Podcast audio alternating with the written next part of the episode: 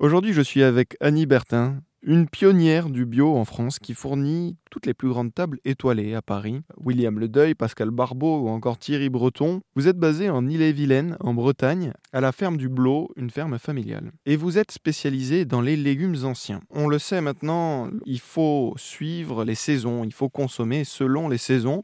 Là maintenant, en tant qu'agricultrice, vous êtes la mieux placée pour, euh, pour nous le conseiller. Qu'est-ce qu'il faut manger là maintenant en avril, malgré le gel? Qu'est-ce qui arrive comme, comme fruits et légumes? Qu'est-ce qu'on peut consommer?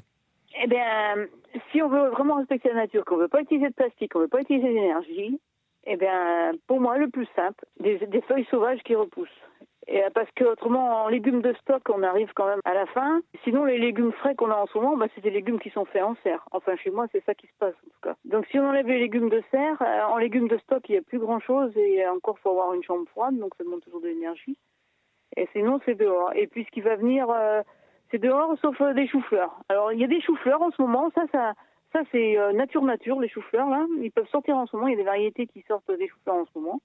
Où j'avais des petits brocolis des brocolis à jet pourpre euh, que j'ai, mais je suis sur la fin là, c'est vraiment fini. Mais sinon, le légume c'est le chou-fleur, la rhubarbe qui repousse, la rhubarbe et puis ça va être les asperges. Ça, ça va être, ça, va être les légumes de saison.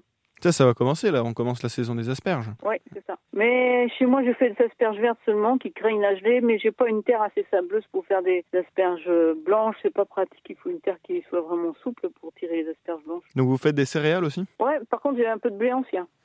De blé ancien originaire, enfin du blé originaire de Redon. Qu'est-ce que c'est le blé ancien? Ça veut dire qu'il y a eu un minimum de, de modifications, un minimum de la main d'homme? Oui, il y en avait moins. Enfin, ils n'avaient pas passé par les laboratoires. Ce que j'ai compris, c'est ça. Parce que le, blé. le, blé, en général, c'est qu'on le veuille ou non, c'est en général c'est un OGM, c'est génétiquement modifié parce qu'on va choisir toujours les meilleurs grains. Bah, c'est un peu de tout ce qu'on sélectionne, c'est comme ça. Sauf que maintenant, euh, avec la méthode moderne, il y a des trucs qui passent pour les laboratoires, pour les pour les modifier encore plus tôt et puis plus au goût de, certains.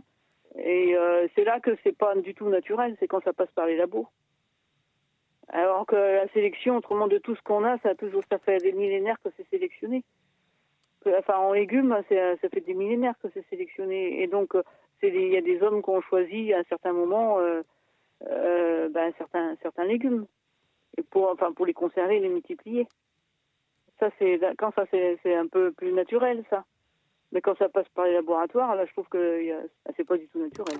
Ça, c'est sûr. Vous pensez que la nature nous offre déjà euh, beaucoup et il faut faire avec ce que la nature nous offre? Tout à fait. Tout à fait. Et ne pas rejeter ce qu'elle nous offre. Hein. Même je vois les herbes sauvages. Ça, j'en vends, vends pas beaucoup. Hein. Euh, mais moi, moi-même, je m'en mange. Hein. Les quoi, pardon? Les herbes sauvages. C'est ce que la nature nous offre. Elle nous offre ça, mais on pioche pas dedans parce que je sais pas. Euh, c'est pas esthétique. Ouais. Puis souvent aussi, euh, c'est vrai que ça pose un souci. Souvent, le goût est plus amer. Souvent, pas toujours, mais souvent. Et les gens maintenant, ils veulent plus d'amertume, ils veulent que du sucré ou de l'acide. Ce qui, ce qui se trouve dans l'agroalimentaire. Les agroalimentaires, ils sont bien habitués au sucré et à l'acide, donc il n'y a plus que ça qui compte. Vous exportez jusqu'en Asie? Un tout petit peu. J'envoie un colis, j'ai envoyé cette semaine encore. C'est à Bangkok.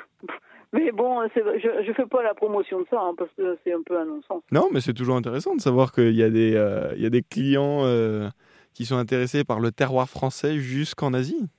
Oui, bah, ils sont d'origine française un peu. Il y en a qui parlent français parce que moi, je parle pas, à part mon français, je parle rien, moi. Puis, euh, ça, me suffit de ce que j'ai. J'ai pas besoin de plus. De savoir plus parler, c'est pas grave. Il y a plein plein de choses chez nous, on n'a pas le temps de tout faire déjà. Savoir se contenter de ce que la nature nous offre. C'était la leçon de Annie Bertin, agricultrice d'herbes aromatiques et légumes anciens en Ille-et-Vilaine. Merci beaucoup Annie. Merci, au revoir.